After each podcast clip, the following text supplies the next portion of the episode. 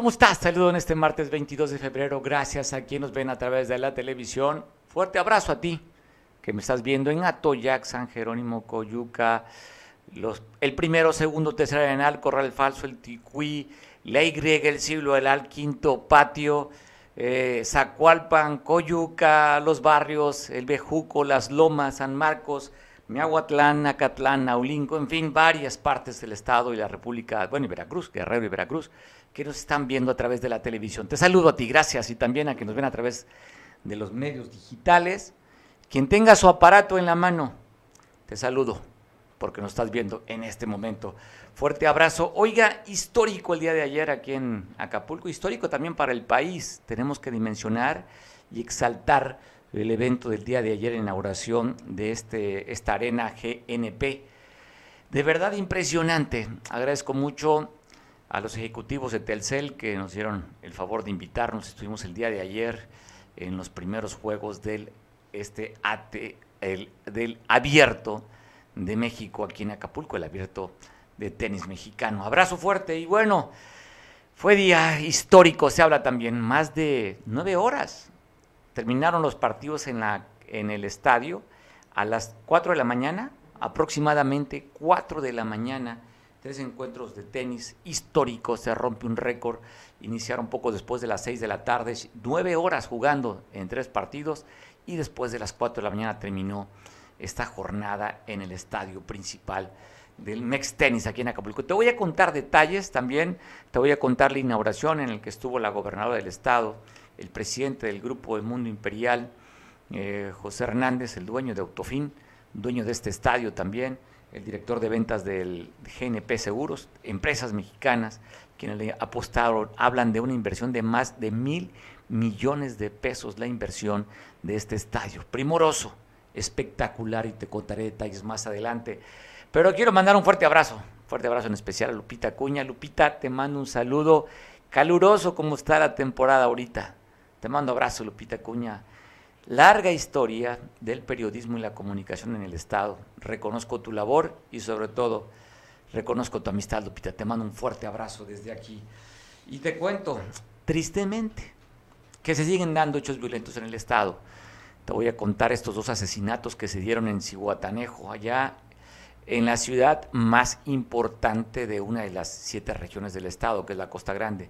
Cihuatanejo, donde está este centro turístico importante que es Ixtapa, pues en este lugar hubo dos asesinatos el día de ayer, uno por la tarde y uno por la noche. En la tarde el que estamos viendo, allá ejecutaron a las seis y media en la unidad deportiva en la cancha número dos a una persona de 55 años que le identifican con el nombre de Gilberto. Otro asesinato se dio un poco más tarde en otro evento a las 8 de la noche. Ahí en la colonia Vaso Miraflores, iba en un aveo, en la parte trasera de ese aveo gris, y bueno, ahí fueron a asesinar a una persona que hasta el momento no se ha identificado, o los familiares, o la misma autoridad no ha dicho de quién se trata.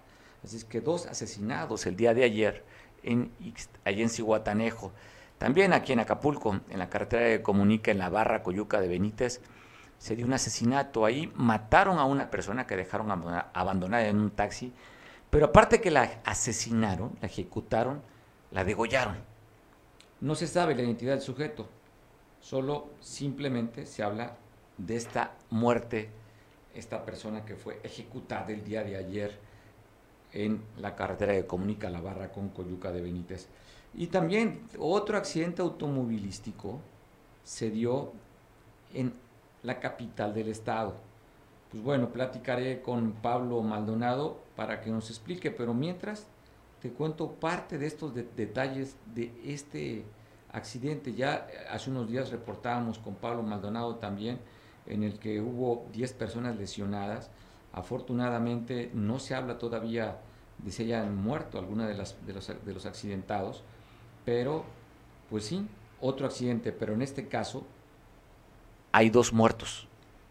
Esto fue una camioneta del transporte público, una Nissan, en que viajaban, hablan de cinco muertos y dos heridos. Te voy a contar un poco más a detalle de acuerdo al reporte que nos estará dando nuestro compañero Pablo Maldonado de Chilpancingo. Hace unos días platicábamos con él de aquel accidente que se dio eh, de un transporte también público en el que se había soltado una góndola y la góndola pues aplastó prácticamente a los pasajeros. Aquí el saldo sí fue trágico. Dos muertos, le decía, y también cinco lesionados. Entonces, platicaré Para que nos dé a detalle qué fue lo que sucedió en este accidente que, que iban estos, estos, estas personas que viajaban. Mario, buenas tardes. Efectivamente, pues no se terminan las tragedias en Chilpancingo y es que desafortunadamente ayer por la noche se reportó un fuerte accidente rumbo a la sierra, este camino que conduce al poblado de San Vicente. Eh, para ubicarnos territorialmente es eh, rumbo a Mojileca, como le conocemos, mucha gente va para aquel lugar, al Pozole a Mojileca, pues eh, hacia aquel rumbo hay precisamente un camino que conduce a San Vicente de Benítez, que es un poblado de la Sierra de Guerrero. Ayer por la noche se informó de pues una camioneta del transporte público en donde dos personas perdieron la vida y cinco más resultaron heridas tras la volcadura de una camioneta mixta del servicio público sobre la carretera Chilpancingo-San Vicente. Se trata de tres mujeres y cuatro hombres quienes viajaban en una mixta del servicio público de Chilpancingo, una tipo estaquitas, que volcaron cuando regresaban hacia la capital del estado. El accidente ocurrió alrededor de las 8.30 de la noche de ayer sobre la carretera Chilpancingo-San Vicente, a unos 30 minutos de la colonia Cuernavaca que se encuentra al poniente de la capital. Dos de las mujeres fueron identificadas como Joaquina N, de 63 años de edad, con domicilio en la colonia Movimiento Territorial de Chilpancingo y presentó un diagnóstico de politraumatizada, así como María Virginia N de 42 años, quien resultó policontundida, mientras que la tercera mujer se encuentra en calidad de desconocida y resultó con traumatismo canoencefálico severo. Los dos hombres que resultaron heridos dijeron llamarse Armando N de 53 años y Miguel Ángel de 28 años, resultando policontundidos y con traumatismo craneoencefálico, mientras que otros eh, fueron enviados a las instalaciones, los cuerpos, desafortunadamente de los que perdieron la vida, fue, eh, fueron enviados a las instalaciones del Servicio Médico Forense. Al lugar del accidente acudieron paramédicos de Protección Civil Estatal y Cruz Roja, además de bomberos y diferentes corporaciones policíacas para auxiliar a las personas, así como personal de la Fiscalía General del Estado para realizar las diligencias correspondientes. Una tragedia más en Chilpancingo, desafortunadamente, ayer por la noche en este camino hacia uno de los poblados de la sierra de la capital. Qué lamentable, Pablo, aprovechándote para platicar. Oye, la visita el domingo el presidente Andrés Manuel. ¿Cuál fue el color de la visita ahí donde fue el evento dentro del Palacio de Gobierno? Fíjate que llama mucho la atención que vino el presidente, pero a diferencia de la última visita que tuvo aquí a la capital, que fue para inaugurar el cuartel de la Guardia Nacional fue muy distinto porque en aquella ocasión se tuvo que cerrar incluso hasta la circulación de la carretera para poder dar paso a los manifestantes, tanta gente, tanta demanda que había, fue eh, yo quiero pensar que incluso hasta incómodo porque incluso también hasta los mismos compañeros de los medios de comunicación intentaron acercarse a él para entregarle algún documento pues de querella, ¿no? Pues no nos permiten ejercer libremente la libertad de expresión.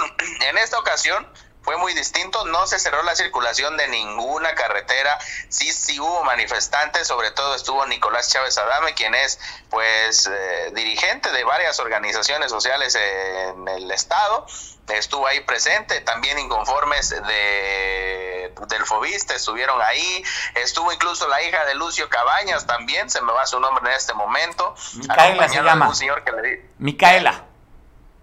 Micaela estuvo ahí también pidiendo porque pues eh, quería abordar al presidente porque afirma que no los han atendido en la comisión de atención a víctimas y familiares. Hubo un sinnúmero de manifestaciones pero fue poca la gente a comparación de visitas pasadas que se presentaron hasta la sede del recinto oficial del, del gobierno del estado de Guerrero.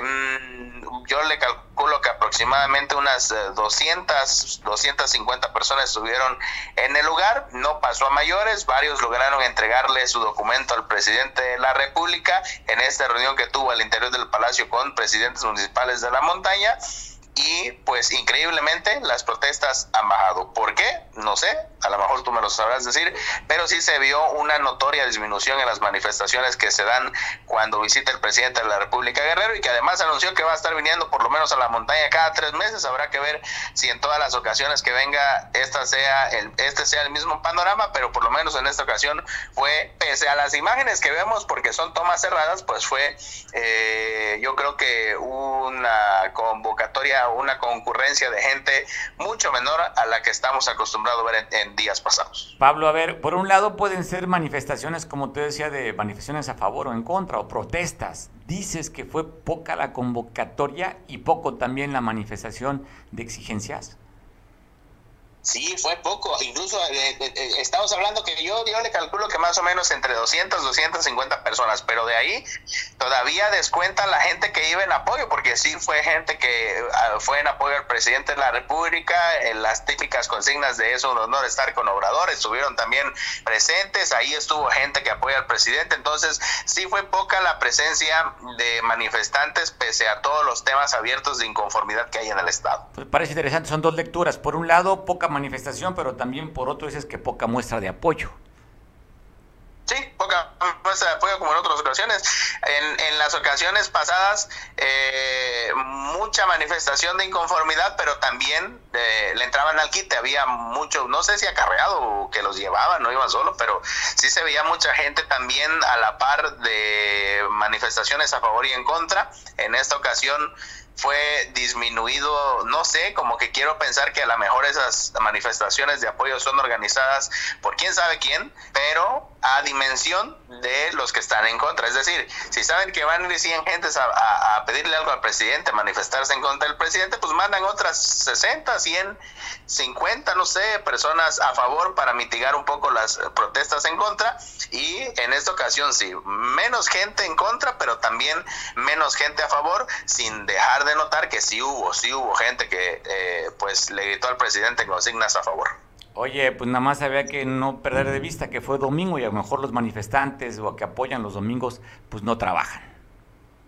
Eso sí, sabemos que sí, bien tenemos sabido en Guerrero Mario que los viernes en la tarde los luchadores sociales descansan y se incorporan hasta el lunes en la mañana. A lo mejor por eso es que se vio poca poca manifestación ante la visita del presidente por ser domingo. Yo yo sí sí voy creyendo eso que tú comentas. Bueno, fue un día de reposo, un día dedicado al Señor, así es que para aquellos que profesen la religión dijeron, "No, es día del Señor." Pero no Andrés Manuel, el señor de arriba. Aunque ya sabes que aquí la alcaldesa el señor es, ella es instrumento del señor para regalar flores, ¿eh?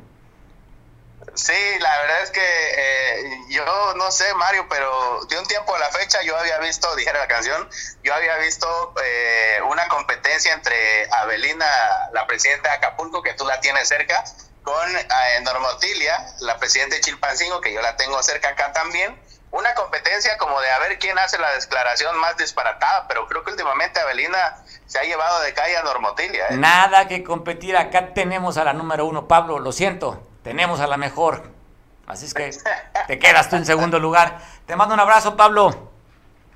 Buenas tardes, Mario. Seguiremos informando. Seguiremos informando. Sigo hablando para Chilpancingo. Está en la línea telefónica. Si ya estamos con él para platicar con su compañero. ¿Ya lo tenemos? Enrique Castillo porque se sabe que hoy usted recordará el tema de la fiscalía. Se acuerda usted bastante bien con este desaguisado que se va hacia el interior con la que era responsable de los recursos humanos de la fiscalía, aquella que le abrieron la boca y que le metieron la mano y que luego la hizo que mordiera. ¿Se acuerda aquella historia? Aquel relato inverosímil. Pero bueno, hay inconformidad, entendemos, de parte de la fiscalía. Y hoy se reunió la gobernadora, la fiscal, con un grupo bastante nutrido de trabajadores de la Fiscalía para que nos cuente cómo se dio este evento. Tengo una telefónica Enrique Castillos de Chilpancingo. Enrique, ¿cómo estás? Gracias, gracias Mario Rodríguez, pues un honor, un honor acá platicar con nuestra gente de la Costa Grande por tu conducto por Cable Costa desde Chilpancingo, de lo, lo fresco de Chilpancingo, me cambia el estado de ánimo y me hago más, más optimista. Fíjate que te comento, te comento Mario, que la mañana de hoy hubo una reunión muy interesante en el Palacio de Gobierno acá de, Chilpancingo y donde la, bien lo dices, la, gobernadora Evelyn Salgado Pineda tuvo a bien eh, convocar una reunión muy interesante de coordinación en donde dos mujeres guerrerenses, una de raíces igualtecas como es la gobernadora y la fiscal, eh, la maestra Sandra Luz Valdovinos, ella es de Cihuatanejo. Eh, bueno, ya como ambas como funcionarias del Estado de Guerrero, tuvieron a bien eh, pues ser aceptada la, la invitación a los empleados de la fiscalía de todas las áreas, de operativos, administrativos, de todo, de todas las regiones del estado. De ahí se, hizo, se hicieron comités y fueron aproximadamente 250 empleados, digo, burócratas operativos, técnicos, funcionarios.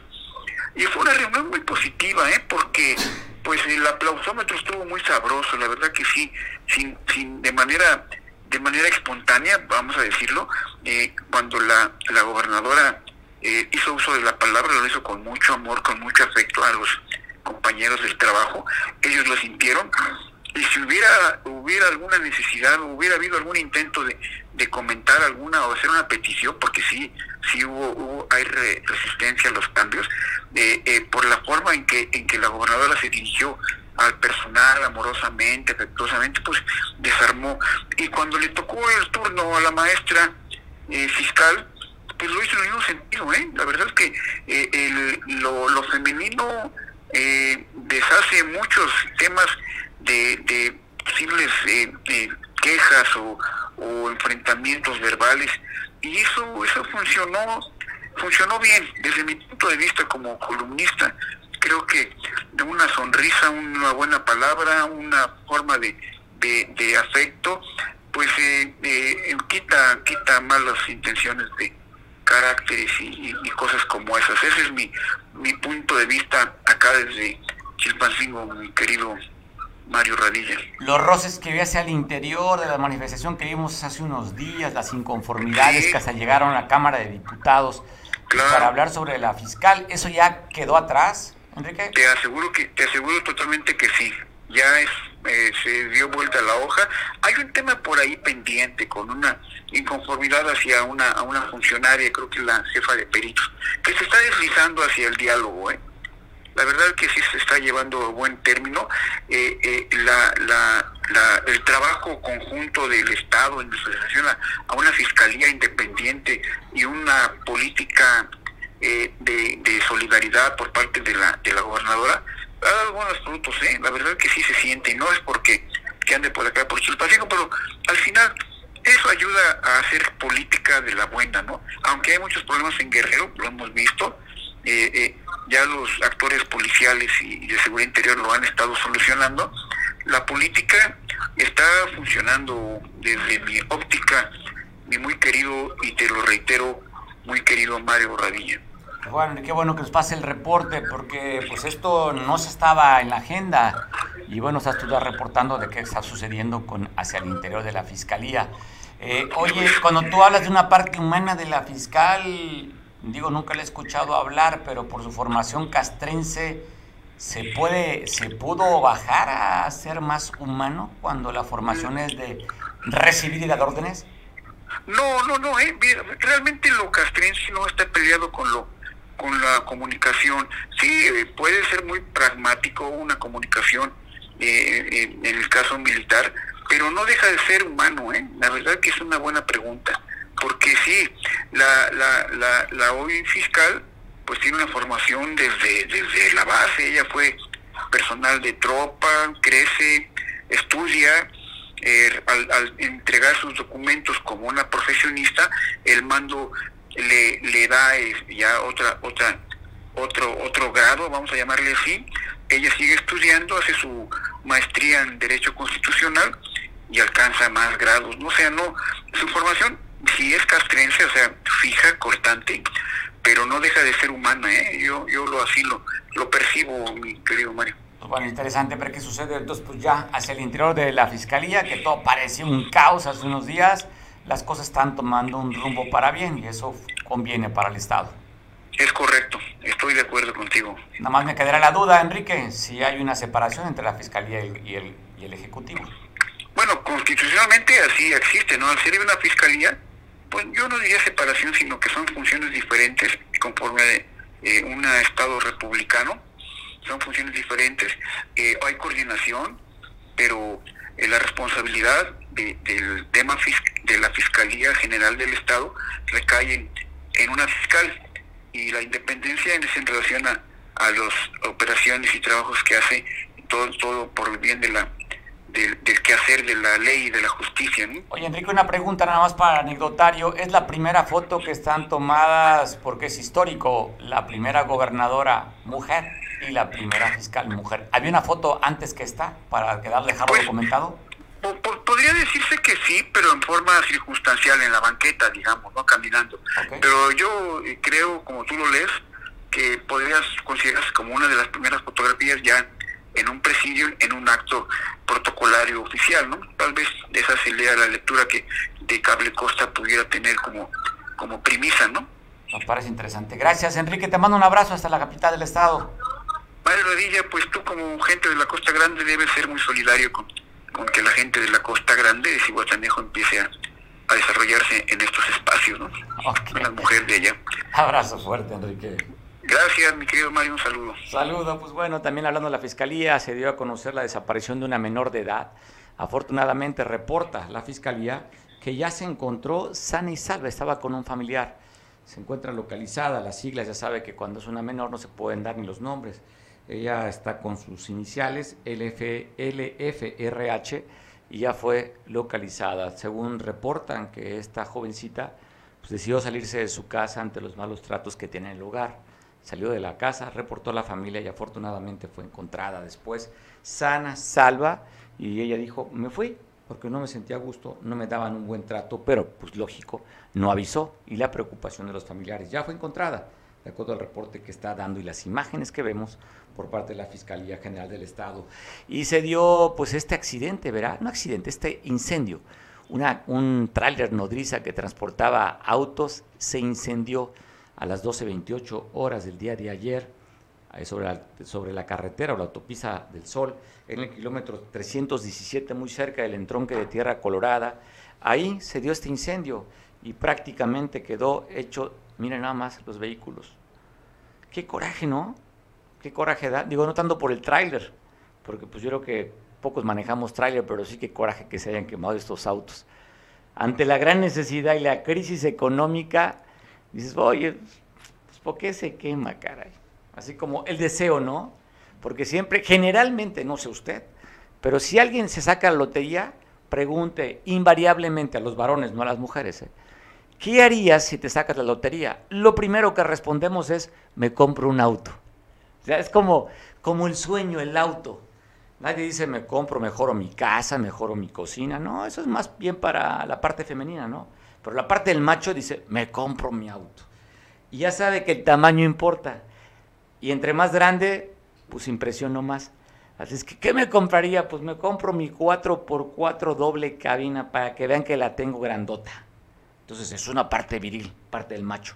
Y bueno, ya decía si te sacas la lotería, pero aquí no sacaron lotería, que simplemente fue una tragedia económica. Afortunadamente esas empresas están aseguradas, tendrán que pagar el deducible, pero sí qué pesar y qué dolor ver esas imágenes, sobre todo en tiempo de crisis. Así es que, y la crisis también se siente en otros lugares. Lleva nueve meses el mercado de Santa Lucía, allá en la parte tradicional de Acapulco, en Caleta, este negocio de este mercado, ahí estamos viendo las imágenes, nueve meses sin energía eléctrica. Dicen que llegó la Comisión para Electricidad y les dijeron vamos a modernizar la instalación. Se llevaron el tablero de este mercado, y simplemente no han hecho los trabajos, es lo que dicen los representantes de este mercado, que se quejan que están sufriendo del calor y que solamente trabajan de sol a sol, porque no tienen energía eléctrica para iluminarlos. Pero ahí está la queja del mercado Santa Lucía, ya nueve meses sin energía eléctrica. De las tragedias también usted recordará que el día viernes por la noche se dio el incendio de estos 80 establecimientos comerciales dice el director de Vía Públicas, oiga, pues esos 80 no estaban permitidos, estaban fuera de la ley, no eran tolerados. Así es que vamos a hablar con ellos para que se alineen, porque estos mercados estaban fuera de la ley, no son tolerados.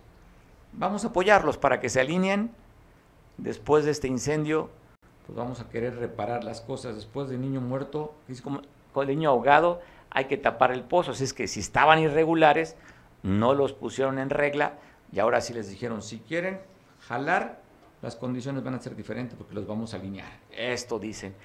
Y mira lo que están anunciando la normal rural de Ayotzinapa, la Raúl Isidro Burgos. Ve el cartel que tienen, ¿eh? Para este próximo mes de marzo van a festejar jueves 10 de marzo. ¿Qué tal? En Tixtla, el cartel de lujo, la banda El Recodo, y luego es la original Banda Limón. 12 de marzo, anunciando este cartel. Salió ya en redes sociales el desplegado de este comunicado y las redes sociales están respondiendo. ¿eh? Por un lado dicen, oiga, pues ¿cómo es que tienen tanto dinero para hacer una fiesta así? O sea, ¿cuánto cobran la banda del Recodo? ¿Cuánto cobra la banda del Limón? Pues vienen ellos sobre una suma asegurada. ¿Quién está pagando este festejo? Les digo, y los mal pensados creen que es de lo que pedían de cooperación en las casetas. Pero, pues a lo mejor también podemos pensar que ante la negativa de que pueden tomar como su caja chica las casetas que ya no la tienen, pues están buscando formas de financiamiento como este baile que están anunciando para este próximo 12 de marzo. La banda El Recodo, la madre de todas las bandas, esta banda sinaloense de la familia Lizárraga, y estará pues haciendo ahí la segunda, la original banda Limón. Así es que si te, gustan las bandas, tienes un buen pretexto para ir a Tixla, Alies Charro, a escuchar estas dos agrupaciones musicales que son famosísimas en el país y fuera del país. Bueno, su compañero Julio allá en San Marcos Guerrero, la puerta de la entrada de la Costa Chica, tiene un trabajo para ti sobre esta campaña bucal y visual. Arrancan jornadas médicas de salud visual. Arrancan jornadas médicas de salud visual y bucal en la explanada del Zócalo Municipal con un horario de 10 de la mañana a 4 de la tarde, del día 17 al 25 de febrero. La maestra Geraldine Barrera indicó que es una campaña para bien de la ciudadanía con consulta gratis y procedimientos a muy bajo costo. Esta campaña, te vuelvo a repetir, es una campaña promocionada a través de esta Fundación NOR, gestionada a través del DIF municipal, nuestra presidenta municipal, nuestro presidente, el licenciado Tomás Hernández Palma, quien trae este beneficio visual y bucal para poder fortalecer pues una necesidad o una carencia que exista en nuestros pobladores sanmarqueños. Al evento protocolario asistieron la secretaria general, parte del Cabildo Municipal y ciudadanía que se encontraba en espera de recibir atención médica bucal o visual. La invitación es a, la invitación es a toda la población en general. Para Veo Noticias, Julio Radilla.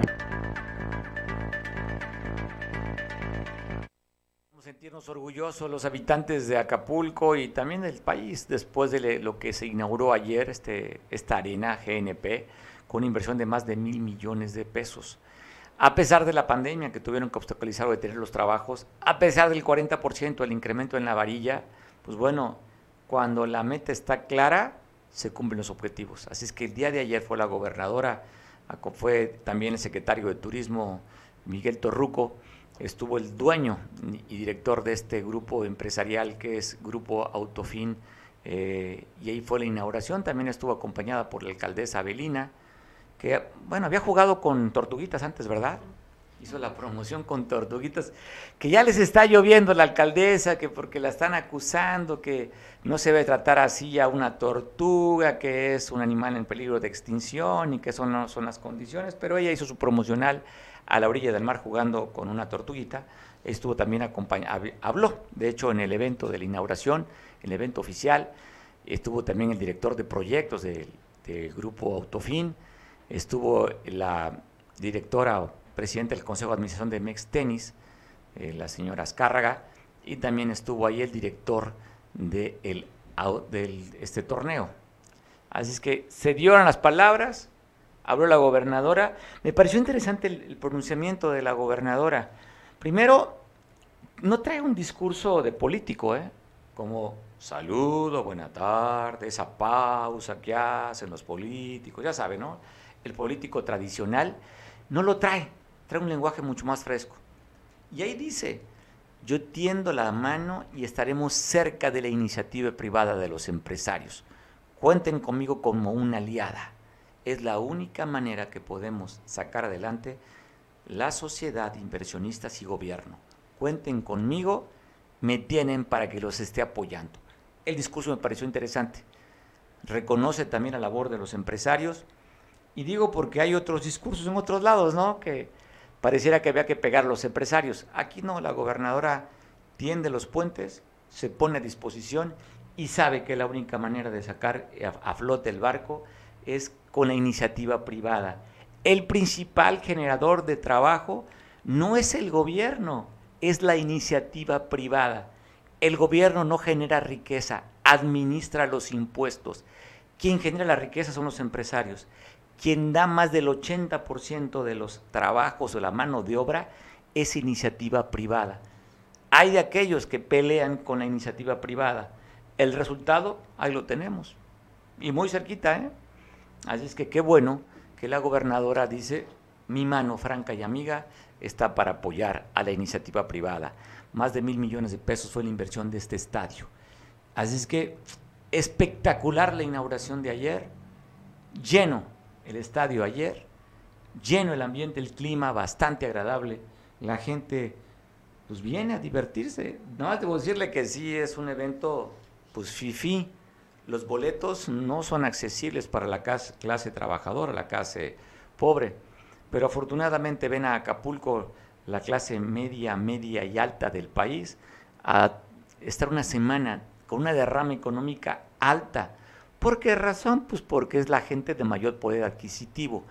Así es que ayer se llevaron varios partidos y queda en la historia estos tres encuentros que duraron más de nueve horas. Terminó poco después de las 4 de la mañana los tres partidos en el estadio. El primer juego en el que jugó el, español, que lo eliminaron a Verdasco, le ganó Johnny Isner en tres sets, duró más de tres horas con 13 minutos. El siguiente encuentro pareciera una película de Rocky, ¿no? cuando pelea el norteamericano con los rusos.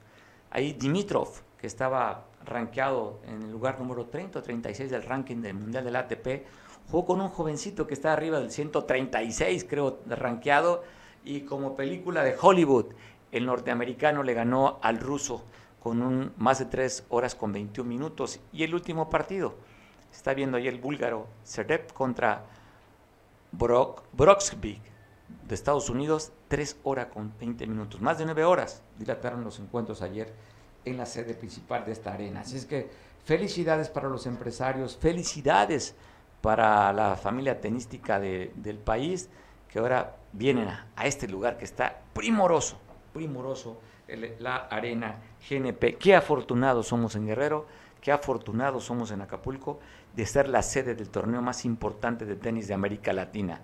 Solamente nos gana el USA Open, es el único, ¿eh? en todo América. Y miren, y la segundo, el segundo torneo más importante lo tenemos aquí en Acapulco. Qué orgullo y qué satisfacción. La ocupación en la zona diamante y dorada a la alza por este torneo. Así es que, de verdad, pues felicidades y que todo marche bien. Y para que todo marche bien, se reforzaron las medidas de seguridad también cerca del estadio. Tuve la oportunidad de estar eh, ayer en, en el Mex Tennis. Yo, la verdad, vi una pues se veía bastante discreta. Eso que hablaban, que si hay tanquetas, que, el ejército mexicano, debo decirle que yo no los vi. Pero lo que sí vi, un buen ambiente. La verdad, pues restaurantes de los FIFI, estaba el Suntory ahí. Había tacos, oiga, vida exótica, tacos de jabalí, entre unos de ellos. En fin, si tienes la oportunidad y tu cartera o tienes la invitación de alguien para asistir, no te lo pierdas. Es impresionante el espectáculo, las instalaciones están de primer mundo. Bueno, cambiamos de tema. Agradezco mucho que tome la llamada a nuestro amigo y compañero de muchos años, Igor Petit, periodista, comunicador, pero además su parte humana como defensor de la comunidad LGTB. Es un activista importante. Eso le ha llevado a reclamar el espacio que durante tanto tiempo estuvo buscando la comunidad. Y ahora simplemente por acuerdos eh, políticos, los dos espacios que tendría que tener la comunidad, no los tiene la comunidad, la tienen los políticos. Como siempre, los políticos siguen siendo los gandallas. Igor, ¿cómo estás? Platícanos. Pues sí, tú dices y dices bien. Eh, primero que nada te saludo con mucho cariño, Mario Radilla, y por supuesto a tu auditorio. Muchísimas gracias por la atención que tienes de llamarme. Y bueno, pues sí, efectivamente estamos fuimos al Congreso a protestar por estos dos crules que le pertenecen a la diversidad sexual por el tema aquel de acciones afirmativas y que fueron dos este, espacios para la población LGTB y como bien dices tú, por acuerdos políticos se les quedaron a personas eh, heterosexuales. ¿Qué se puede hacer, Igor, cuando ya, ya tomaron protesta, ya son diputados? No se puede hacer ya nada, don Mario. No se puede hacer nada, eh, pero mira, eh, por tratarse, pues obviamente de la importancia del tema, si me permites abundar un poquito, lo haré. Claro. El asunto es que la población dirán, ¿por qué hasta ahora, después de cinco meses? Bueno, pues porque resulta que después de cinco meses eh, nosotros nos enteramos por propia boca de un diputado, del diputado Jacinto González, por propia boca de él nos enteramos que él no es gay y que, y que él llegó a ese curul por acuerdos políticos. Por ahí anda un video que seguramente tú como comunicador lo debes de tener. Sí. Es donde yo en una entrevista le pregunto, que si él llegó a la diputación por acuerdo político y él dice que sí. Y luego le pregunto que si, que si él es gay y dice que no. Entonces le digo yo, bueno, ¿y no te da vergüenza estar ocupando un espacio que debe tenerlo alguien de la población del LGTB? Porque no es lo mismo ver que alguien carga el costal al que lo va cargando. ¿Estás de acuerdo, don Mario Radilla? De acuerdo, como no, pues además cuando en la agenda legislativa tendría que también hablar sobre temas de inclusión.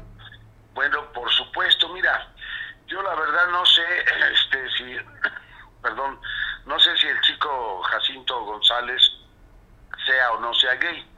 Lo que sí sé es que él ocupa una un curul que le pertenece a la población LGTB y que lo tiene este muchacho y que te puedo asegurar, porque tú conoces mucha gente en el estado de la diversidad, que son muy pocos y acaso dos los que le están aplaudiendo ahorita que él está en su derecho y que me parece una infamia que, que cometen algunos muchachos de la población LGTB donde aseguran que lo que nosotros queremos es que él sea destituido. No, nosotros queremos que la persona que ocupa un curul de la población LGTB trabaje en acuerdo y en beneficio a la población LGTB y no que haga acuerdos políticos que benefician a los heterosexuales o a él mismo o a unos cuantos.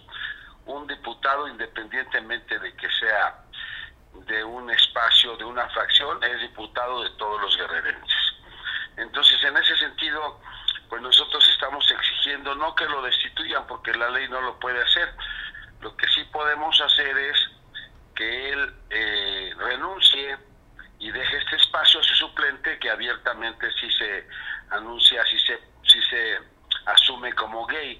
O bien que este muchacho, bueno, pues se ponga a trabajar de la mano de todos los colectivos, en beneficio del colectivo. Y por ejemplo, te doy un caso, eh, ya estaría él tomando el tema en compañía de los otros compañeros este, sobre el tema del matrimonio igualitario. Pero lejos de hacer esto, se victimiza y ahora resulta pues que el señor está siendo víctima de las calumnias de un Consejo Estatal de la Diversidad Sexual que está formado desde hace más de 15 años y que como tú bien sabes, Mario, porque me conoces de muchos, muchos años, pues yo he sido un activista respetuoso, en guerrero de esta población y he sido una de sus voces más claras que ha tenido el movimiento. Así es de que, pues sí, lamentablemente están usurpando un espacio que no les pertenece él y hay otra diputación más por ahí que también debe de ser para una persona LGTB y tampoco lo es. Y ahí ni siquiera han hecho público de quién se trata, imagínate, ni siquiera, ¿cómo están malas cosas? Que ni siquiera tú sabes, tú como periodista, y te lo digo, tú como periodista, posiblemente sepas de quién se trata esta diputación, pero no lo has de saber de manera oficial porque de manera oficial han ocultado todo. Sí, o sea, oye, se habla que lo tiene la fracción del PRD, ¿no? Se habla de que es una fracción, que es una persona del PRD, efectivamente, pero fíjate, don Mario, qué tan mal está este esta tranza, este agandalle que lo ocultan que lo ocultan. ¿Y por qué lo ocultan? Pues porque obviamente es una diputación que no le corresponde a la persona que esté ahí.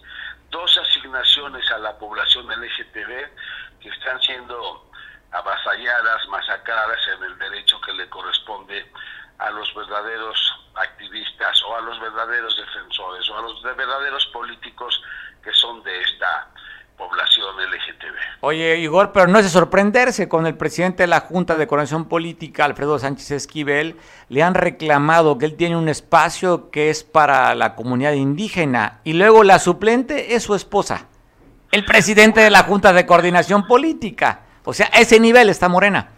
Bueno, pues es que yo diría que, con todo respeto, yo diría que no solo se podría cuestionar a Morena. Lo más terrible es que hay partidos de izquierda que todo el tiempo fueron precursores de los derechos humanos de todas las poblaciones, hablo del PRD, y que se haya prestado a semejante infamia de negociar en lo obscurito y por debajo del agua una diputación para alguien que ellos asignaron sin siquiera consultarlo con la comunidad LGTB, porque eso es lo más triste, que al final la comunidad LGTB a la que siempre le han negado sus derechos, pues sigue siendo ignorada, eh, excluida, porque tan es así, Mario, y tú eres periodista igual que yo, tan es así que tú como periodista y yo como periodista y quien nos está escuchando no sabe quién es el otro diputado, cuando tendríamos que saberlo,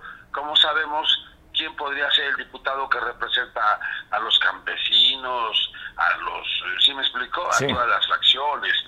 Entonces aquí hay una situación que de antemano nació sucia, nació mal y que solo lo que hicieron fue darle a Tolito con el dedo a la población LGTB. Porque además esto no solo ocurrió en Guerrero, mi querido Mario, esto ocurrió en todo el país. Sí, no. Se aprovecharon, se aprovecharon de las luchas LGTB, se aprovecharon de la ignorancia LGTB, se aprovecharon de la falta de unidad de la población LGTB, se aprovecharon de la apatía de la población LGTB para en su cara robarles estas asignaciones que por derecho, por lucha, y por de muchos años que se ha pagado una cuota de sangre y de dolor, nos han arrebatado una vez más.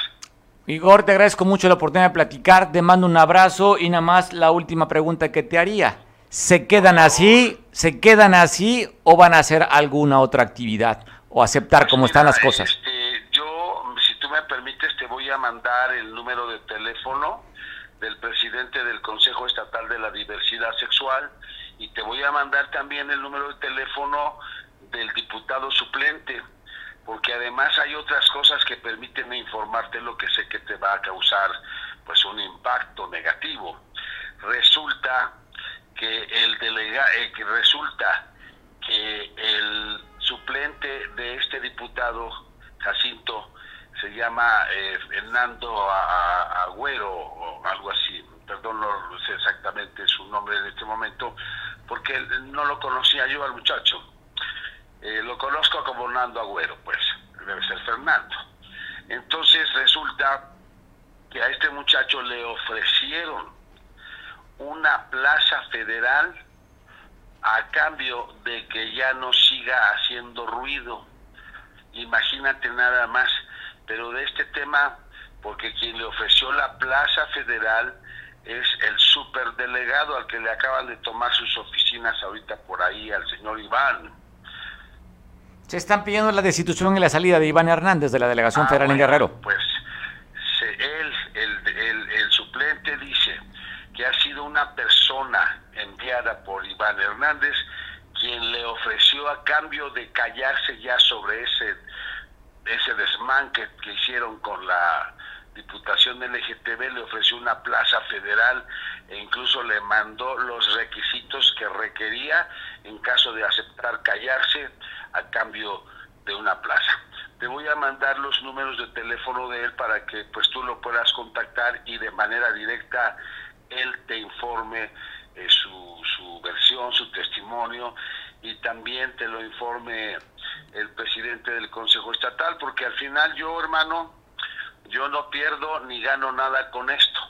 Lo único que gano es una vez más la satisfacción de tener la calidad moral de gritarles en el Congreso y en su cara a los diputados que están siendo parte de una infamia una vez más, una vez más.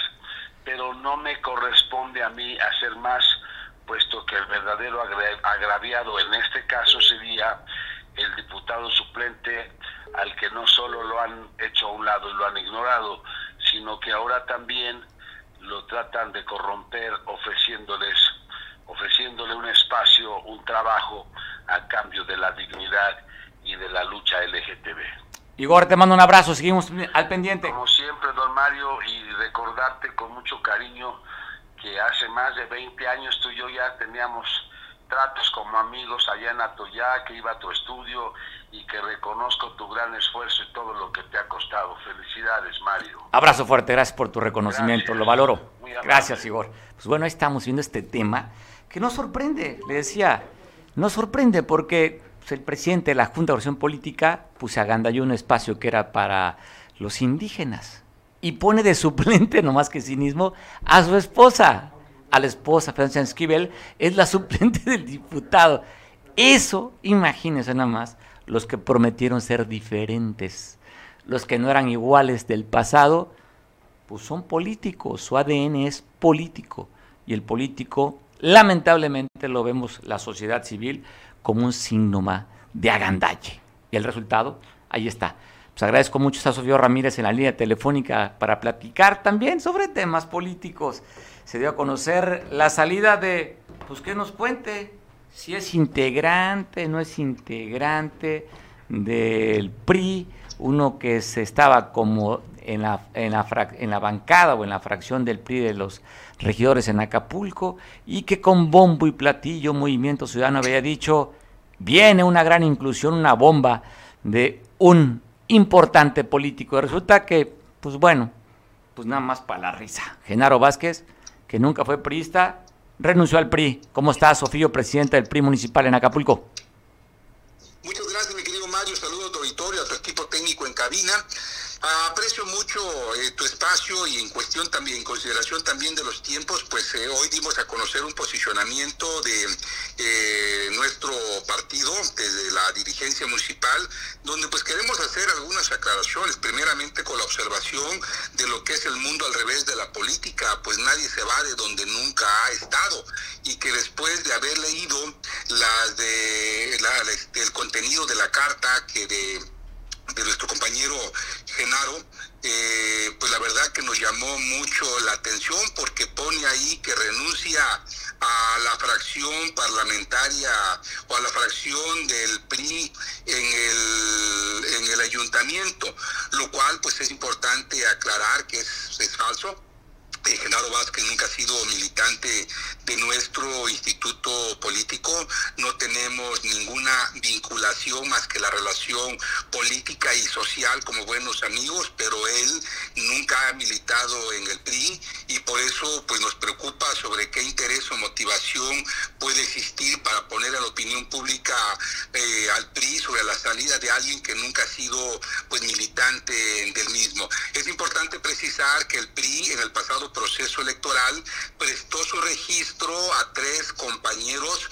eh, con la figura de candidatos externos porque son militantes de otros partidos políticos, pero que únicamente es un registro de carácter administrativo, pero no vinculatorio en la vida interna de nuestro partido porque no son eh, no son militantes, formalmente no están afiliados, tan no están afiliados que tampoco cumplieron con ese derecho estatutario de aportar sus cuotas partidarias como lo marcan nuestros propios estatutos. Oye, Sofía, pero me parece muy clara la carta. Dice renuncio a la fracción del PRI, más no dice renuncio al PRI, Sofío.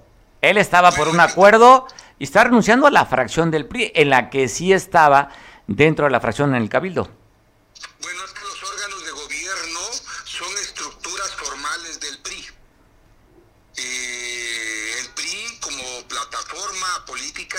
tiene sus grupos parlamentarios en el Senado de la República, en la Cámara de Diputados, en el Congreso del Estado, en el Cabildo, y es requisito indispensable para que puedas ostentarte como parte de una estructura de gobierno, pues que el PRI te dé esa característica de ser parte del mismo a través de una afiliación, pero además de eso, el 114, el artículo 114 del reglamento, pues es muy es muy claro, dice que los integrantes del ayuntamiento deberán constituirse en grupos parlamentarios de acuerdo a su origen partidario.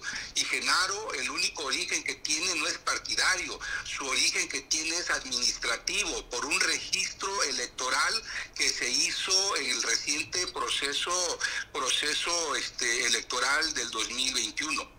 Bueno, pero fue un acuerdo político, ¿no? Él está acompañado del candidato a la presidencia, Ricardo Taje, fue parte de los acuerdos, de negociaciones, la regiduría de, de, este personaje en el que está renunciando a la, a la fracción del PRI en el Cabildo. Un acuerdo político para participar como regidor.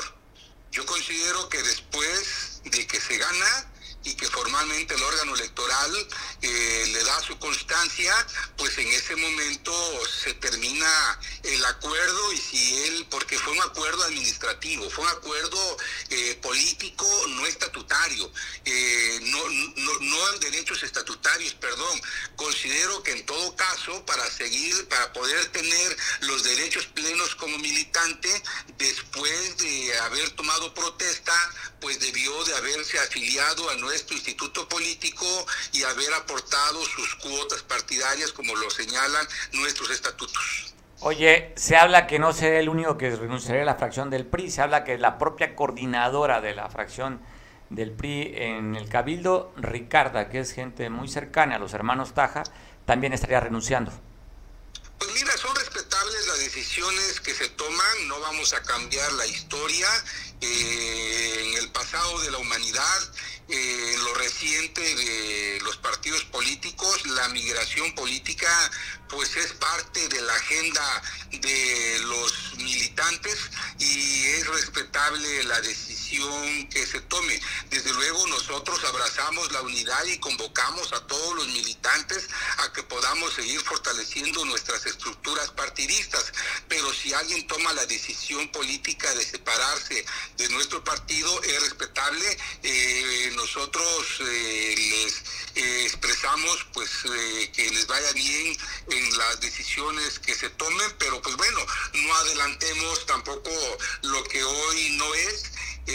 Lo único que tenemos como renuncia es la de Jesús Herrera Pintos, que renunció hace cerca de unos tres meses aproximadamente y de ahí fuera no, no tenemos formalmente ninguna renuncia de ningún militante del PRI. Me encanta, me encanta tu, ¿Dónde quieres llevar ahí el comentario? Me parece excelente porque cuando tú hablas de que hace unos días también alguien que estuvo muy cercano a la administración de Héctor Astudillo Flores, bueno, más bien de los beneficiados con la administración pasada, renunciaba al PRI. Entonces, ¿qué estás diciendo? ¿Que tampoco era priista el director de SICAEC? Exdirector de SICAEC no aparece tampoco en los registros del padrón de afiliados y hasta tanto no esté pues formalmente no es estructura eh, dentro de la, de, del padrón de militantes Bueno, Sofío, es normal este tipo de movimientos. Tú lo hiciste algún tiempo siendo prisa, te fuiste al PRD, después regresaste a tus creencias.